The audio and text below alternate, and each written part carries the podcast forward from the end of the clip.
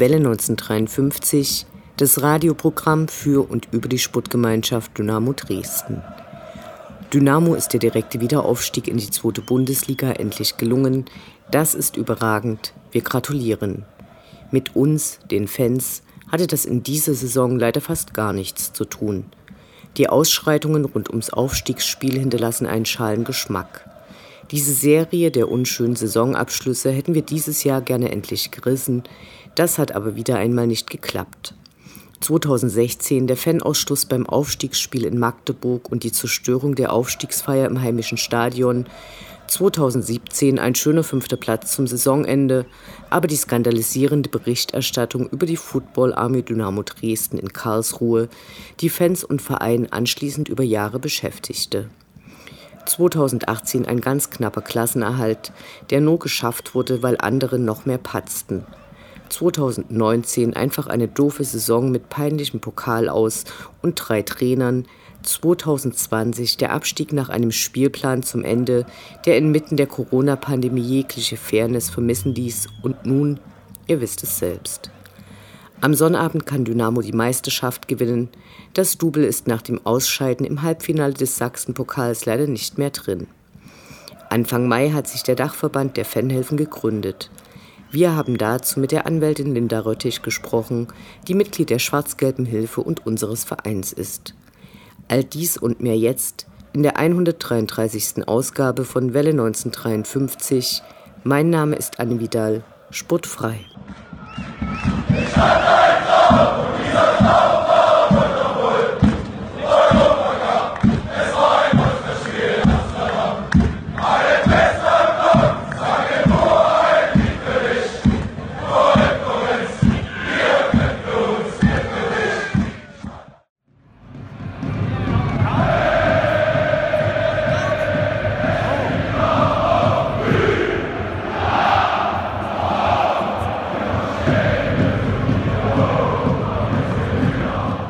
Der Blick zurück.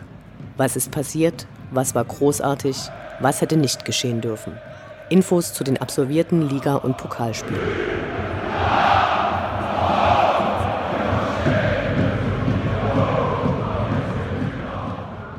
Sechsunddreißigster Spieltag, 8. Mai, Sonnabend 14 Uhr, Sputtgemeinschaft Dynamo Dresden gegen Viktoria Köln.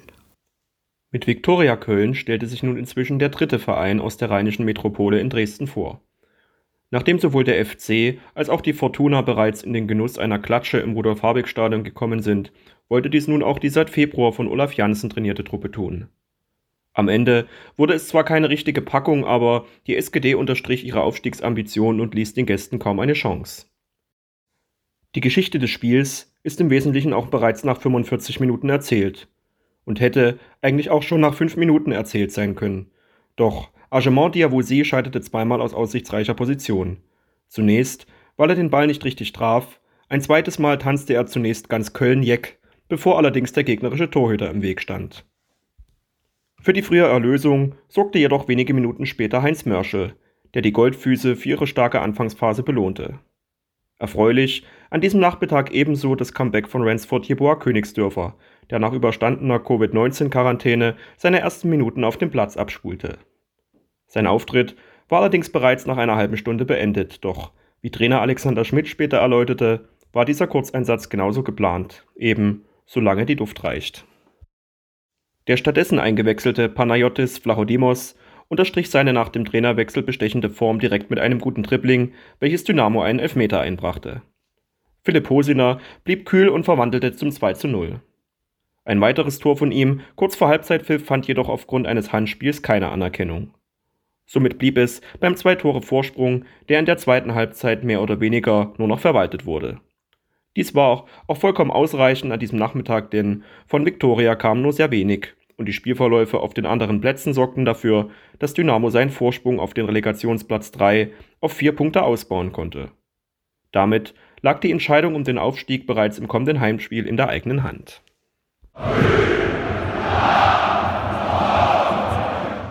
37. Spieltag, 15. Mai, Sonnabend 14 Uhr, Sportgemeinschaft Dynamo Dresden gegen Türkgücü München. Gegen den Aufsteiger Türkgücü München sollten die Goldfüße nun endlich ihren eigenen Aufstieg klarmachen können. Und wenn man sich im schwarz-gelben Umfeld so umhörte, war sich die große Mehrheit auch sicher, dass dies geschafft wird.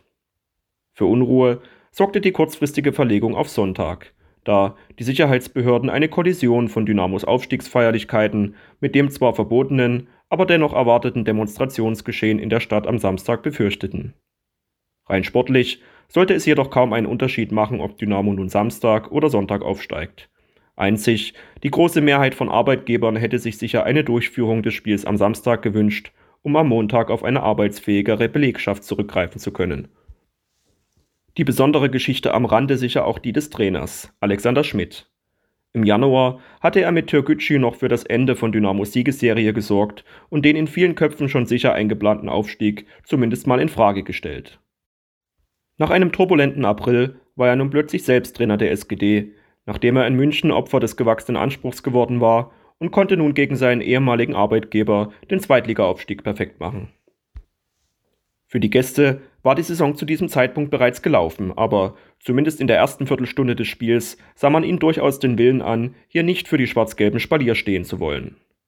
Eine unfreiwillige Vorlage in den Lauf von Christoph da Ferner sorgte aber letztlich dafür, dass es wie ein Spalier aussah.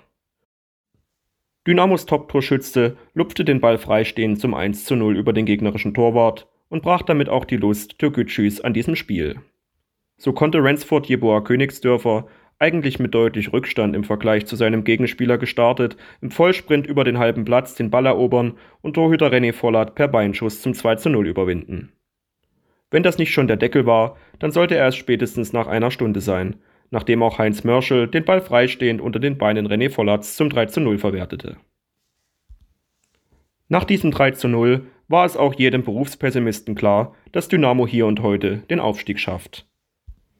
Aus dem Stadionumfeld waren zu diesem Zeitpunkt bereits deutlich Feuerwerkskörper zu hören, begleitet von Szenen, welche die Aufstiegseuphorie der Sportgemeinschaft später noch trüben sollten.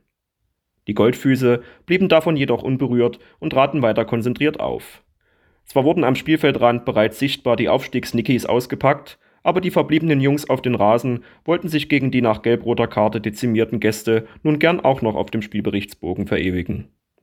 Dies sollte mit Schlusspfiff schließlich Panayotis Flachodimos gelingen, der den Ball noch einmal sehenswert zum 4 zu 0 in die Maschen schlänzte. Danach war für die Mannschaft nur noch Party angesagt, angeführt von Chef-Bierglasträger Heiko Scholz. Von vielen Fußballexperten vor der Saison erwartet, von uns Fans jedoch zunächst skeptisch, dann immer euphorischer begleitet, zwischendurch jedoch auch mal kurz wieder bezweifelt, kehrt die SGD nach einem Jahr Drittlassigkeit nun in die zweite Liga zurück. Trainer Alexander Schmidt dachte in der Stunde des Erfolgs auch an seinen Vorgänger Markus Kocinski, unter dessen Leitung sich die Goldfüße lange an der Spitze halten konnten. Im letzten Spiel bei Wien Wiesbaden geht es nun noch um mindestens einen Punkt, denn der reicht, um am Ende vor Hansa auf Platz 1 zu bleiben. Zumindest ein bisschen Motivation bleibt uns also allen noch erhalten.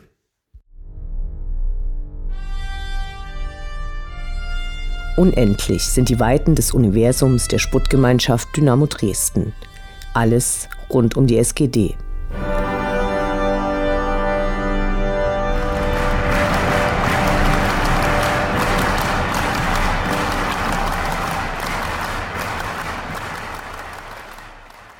Über die Ereignisse am Sonntag im Großen Garten wurde schon vieles gesagt und berichtet.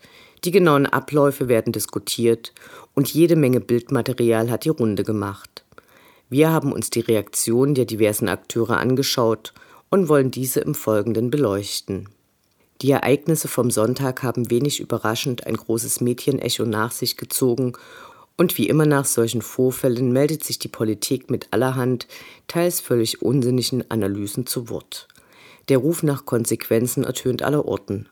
Vor allem der Verein Dynamo Dresden steht in der Kritik. Die anfängliche zurückhaltende Kommunikation des Vereins nach dem Aufstiegsspiel wurde bemängelt.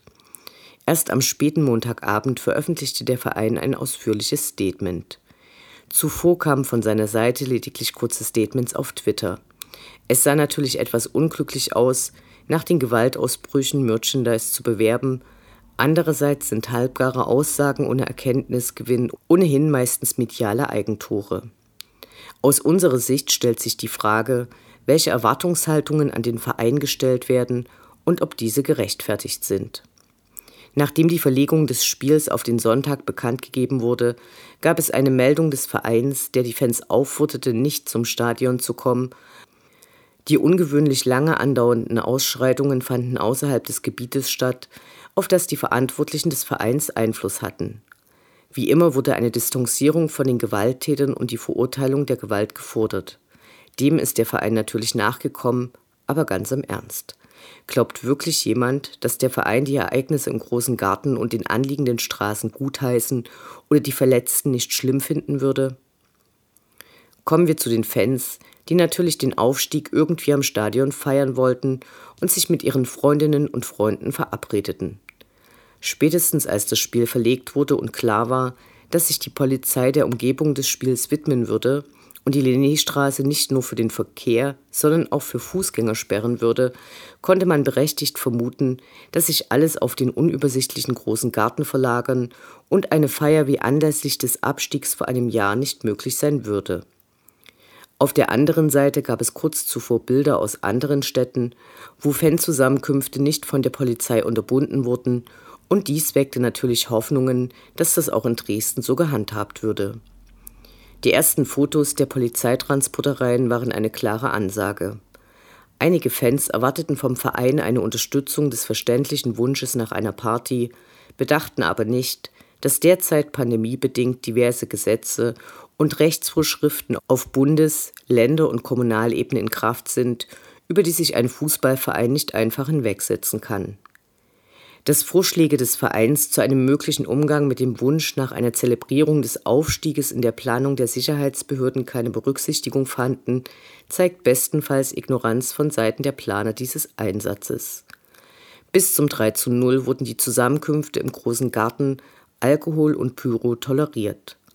Wie und warum genau es dann zum Umschlagen der Stimmung und den gewalttätigen Auseinandersetzungen kam, muss noch rekonstruiert werden. Ob das vollständig möglich sein wird, ist zumindest zweifelhaft. Aufarbeitung ist seit Sonntag eines der bedeutendsten Schlagworte in der nun stattfindenden Debatte. Die Menge des Tränengases, das auf den Wiesen des großen Gartens rumwaberte, irritierte alle Anwesenden. Viele Dynamo-Fans verließen nach Spielende den Ort des Geschehens, die Ausschreitungen gingen noch lange. Einige Politiker äußerten sich sehr schnell, so zum Beispiel Dresdens Oberbürgermeister Dirk Hilbert, der in einem Statement beim MDR sagt, Zitat Anfang, die Stadt engagiert sich wahnsinnig fiskalisch für diesen Club. Zitat Ende. Die kommenden Haushaltsdebatten werden also spannend. Sachsens Innenminister Roland Wöller, dessen Karriere trotz zahlreicher Skandale in den letzten Monaten keinen Knick erlitten hat, diktierte TPA Folgendes ins Mikrofon. Stadionverbote für Gewalttäter dürfen kein Tabu mehr sein. Solche Stadionverbote sind alles andere als ein Tabu und werden jedes Jahr massenhaft ausgesprochen. Gut, wenn sich ein Minister in seinem Fachgebiet so richtig auskennt und nicht auf billige Polemik zurückgreifen muss. Nebenbei futterte er wieder einmal personalisierte Eintrittskarten. Aber diesen Begehrlichkeiten wird immer neues Futter gegeben, wenn sich die Gelegenheit auftut. Einige Politiker forderten noch den Ausschluss von Dynamo aus dem Deutschen Fußballbund tatsächlich. Die Statements der Polizei waren noch nie von Selbstreflexion geprägt und sind logischerweise parteiisch. Trotzdem war es bemerkenswert dreist, wie der Polizeisprecher Thomas Geithner bei verletzten Fans einen Teil als Friendly Fire Opfer klassifiziert. Das trifft sicherlich zu, auf der anderen Seite liegt die Vermutung sehr nahe, dass ebenso ein Teil der verletzten Beamten auf das von der Polizei massiv eingesetzte Tränengas zurückzuführen ist. CS-Gas kann weit größere Schäden an inneren Organen verursachen als das mittlerweile häufig eingesetzte Pfefferspray. Was genau am vergangenen Sonntag in rauen Mengen in den großen Garten geschossen wurde, kommt hoffentlich noch an die Öffentlichkeit. Die kleinen silbernen Kartuschen mit den aufgedruckten Buchstaben CS sind aber ein klares Indiz. Wenn Katja Mayer als Justizministerin Sachsens Aufarbeitung von Dynamo fordert, soll sie auch beim Thema Reizstoffe Transparenz anregen und ihren Ministerkollegen Wöller zur Aufklärung dieser Frage bringen.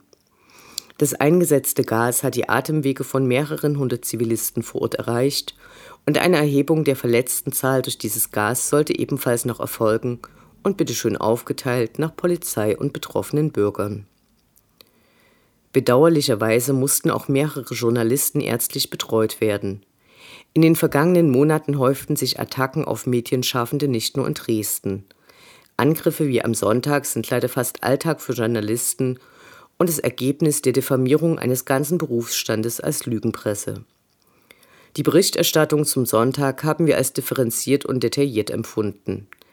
Allerdings garnierten einige Journalisten die Bilder mit reißerischen Schlagzeilen wie Randale-Report, Einige ältere negative Artikel über Dynamo nahmen ihre zweite Runde über die sozialen Medien. Naja. Und so ist der Normalzustand, den sich so viele nach der Pandemie wünschen, mit seiner hässlichen Fratze zurückgekehrt. Die Polizei geht aggressiv gegen gewalttätige Fußballfans vor und schert sich wenig um die Verletzung Unbeteiligter. Die Politik nutzt die Gelegenheit für gelungene und wenig gelungene Profilierungsversuche. Die Verletzten und Traumatisierten müssen irgendwie mit dem Erlebten fertig werden. Unser Verein Dynamo Dresden hat wie immer verloren, vollkommen unabhängig davon, wie er agiert. Aber gut, ich meine, alles, was ich jetzt rede, ist alles Schall und Rauch. Das Interview. Gespräche mit Spielern, Funktionären, Initiativen, Freund und Feind.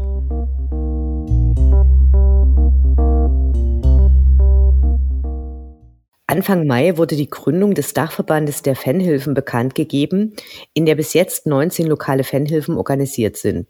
Wir sprechen heute mit der Rechtsanwältin Linda Röttich, die Mitglied bei Dynamo Dresden und der Schwarz-Gelben Hilfe ist. Schön, dass du dir die Zeit nimmst. Hallo.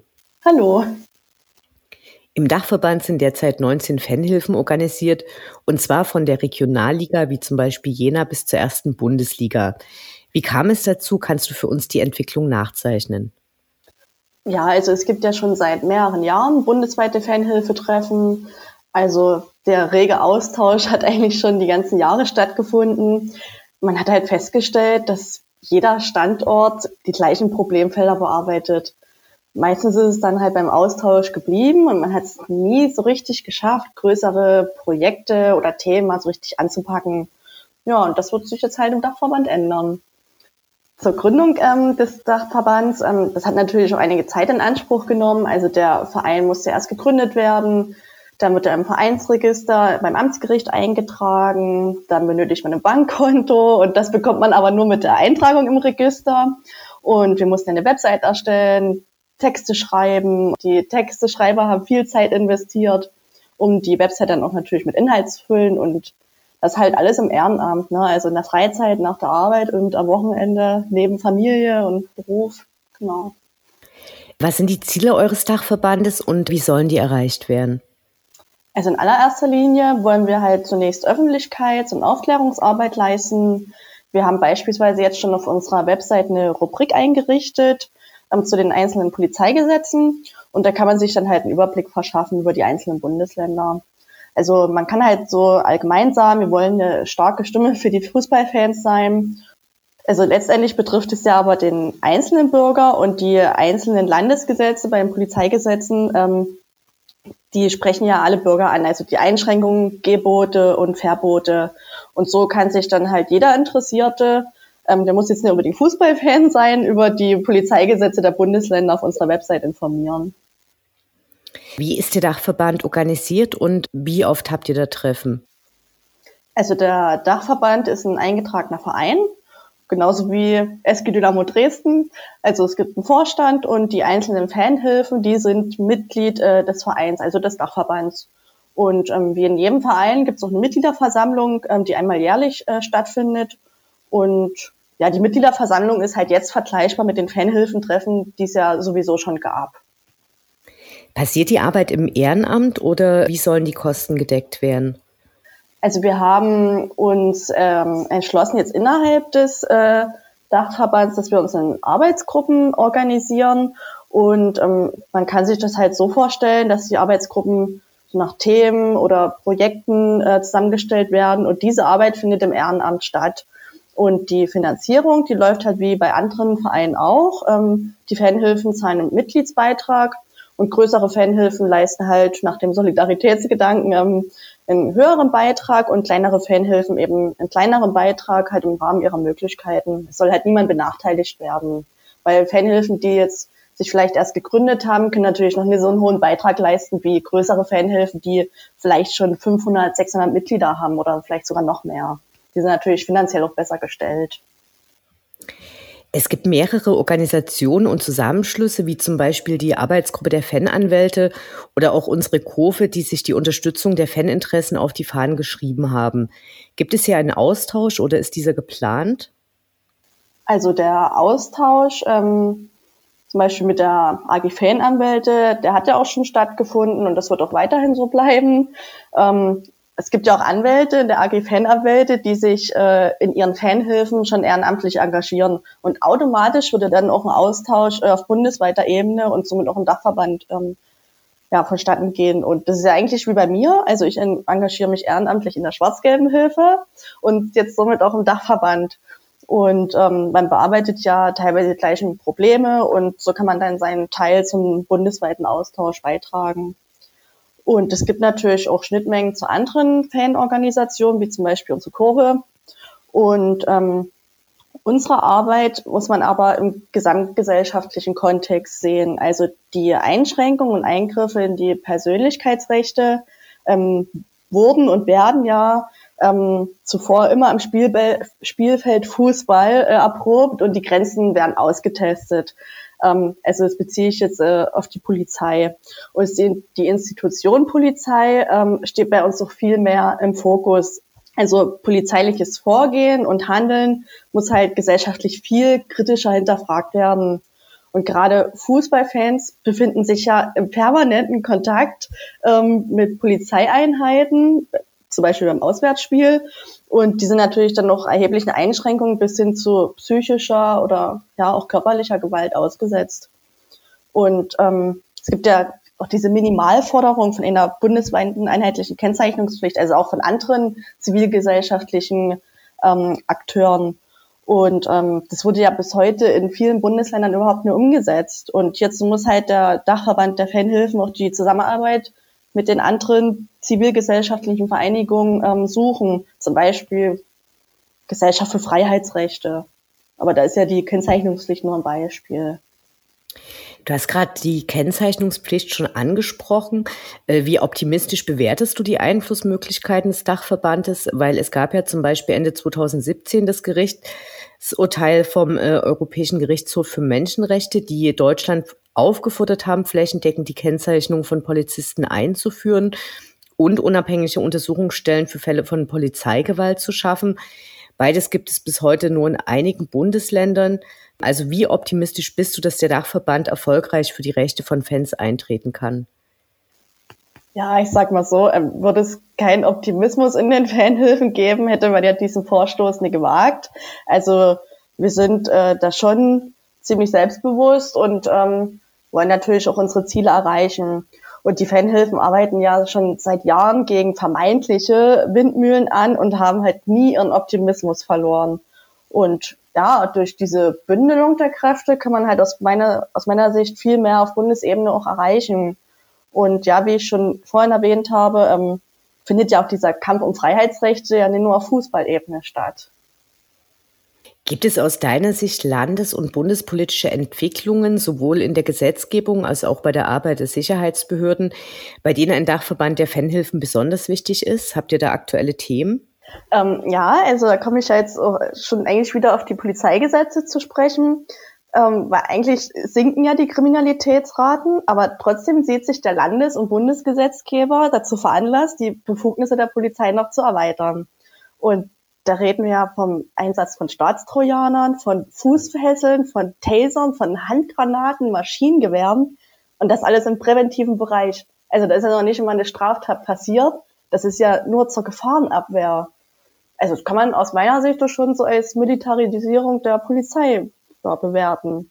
Und gerade als Fußballfan hat man ja Wochenende für Wochenende äh, mit diesen Gesetzen zu tun. Also mittlerweile muss man sich ja bei Auswärtsspielen schon im Vorfeld informieren, welche Einschränkungen dann im jeweiligen Bundesland gelten. Ähm, ich habe es ja auch schon selber mehrfach erlebt, dass bei Fußballfans gab es eine einfache Personalienfeststellung und dann sollte plötzlich noch DNA entnommen werden. Und wenn man seine Rechte nicht kennt und sich dagegen halt auch nicht wehrt, dann wird diese Maßnahme einfach durchgezogen. Und da findet halt ein massiver Grundrechtseingriff statt und die DNA bleibt dann zum Beispiel auch in der Datenbank gespeichert.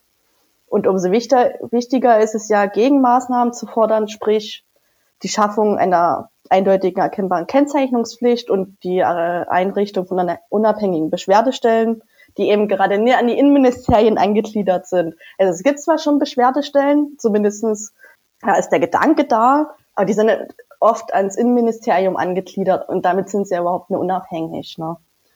Aus meiner Sicht kann man aber auch über die Zurücknahme von einzelnen Gesetzen oder Paragraphen äh, in den Polizeigesetzen nachdenken. Ja, und aktuell ähm, ist ja auch das Thema Datei Gewalttäter Sport. Datei ist ja derart ausgeufert, dass eigentlich die einzig richtige Maßnahme die Abschaffung ist. Und aus meiner Sicht ist halt die Intransparenz so das größte Problem an dieser Datei. Also die Betroffenen, die wissen ja nicht immer, ob sie überhaupt in der Datei erfasst sind. Und dann kam es ja auch schon vor, da gibt es dann die große Überraschung am Flughafen, wenn man mit seiner Familie in Urlaub fliegen will. Und dann dauert die Kontrolle ungewöhnlich lang. Okay, das kann man vielleicht noch hinnehmen, aber es gab auch schon Fälle, da wurde dann die Ausreise ganz verweigert. Und das alles halt wegen dieser Eintragung in der Datei Gewalttäter Sport. Und da muss man sich ja fragen, wie aussagekräftig ist denn überhaupt diese Datei? Denn nicht jeder, der in der Datei überhaupt gespeichert ist, hat ja auch ein Gewaltdelikt begangen man muss ja auch noch nicht immer rechtskräftig verurteilt worden sein, um in dieser Datei zu stehen.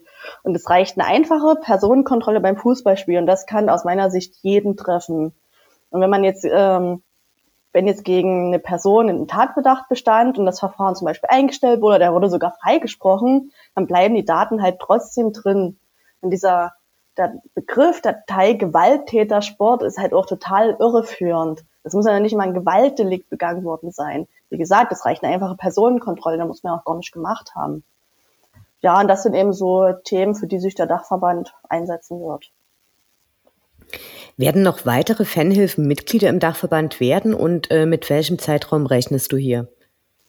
Ja, also es werden sicherlich noch äh, mehr Fanhilfen Mitglied äh, werden, dass sich ja auch an einigen Standorten Fanhilfen neu gründen. Das ist halt ein, ja, ein stetiger Prozess und ähm, auch Fanhilfen, die jetzt schon bestehen, können ja derzeit, äh, jederzeit Mitglied werden.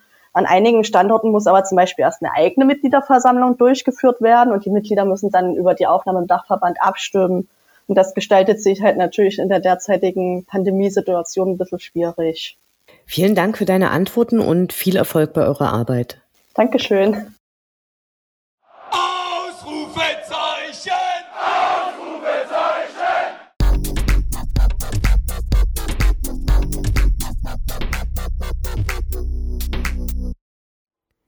Der Blick nach vorn. Die nächsten Spiele, die nächsten Termine. Hoffnung und Zuversicht. Niederlage oder Ufter.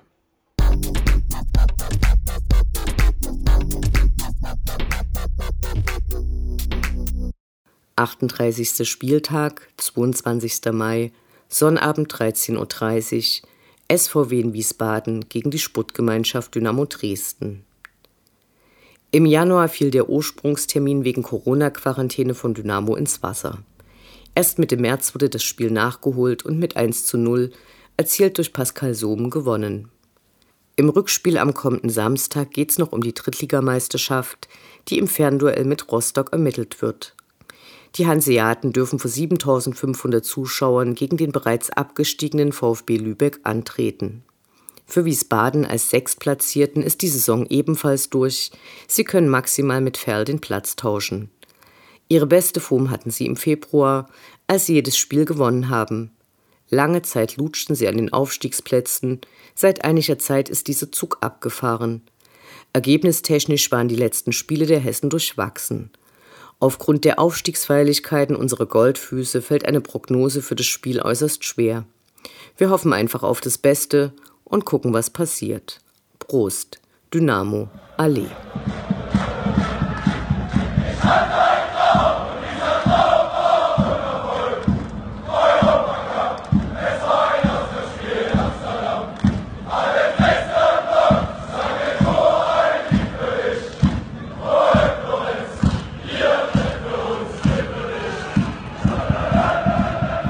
Das war Welle 1953, das Programm für und über die Sportgemeinschaft Dynamo Dresden.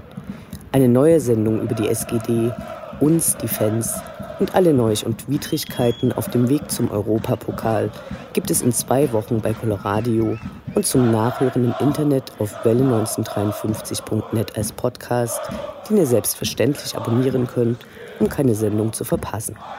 Mein Name ist Anne Vidal. Auf Wiederhören bis zum nächsten Mal.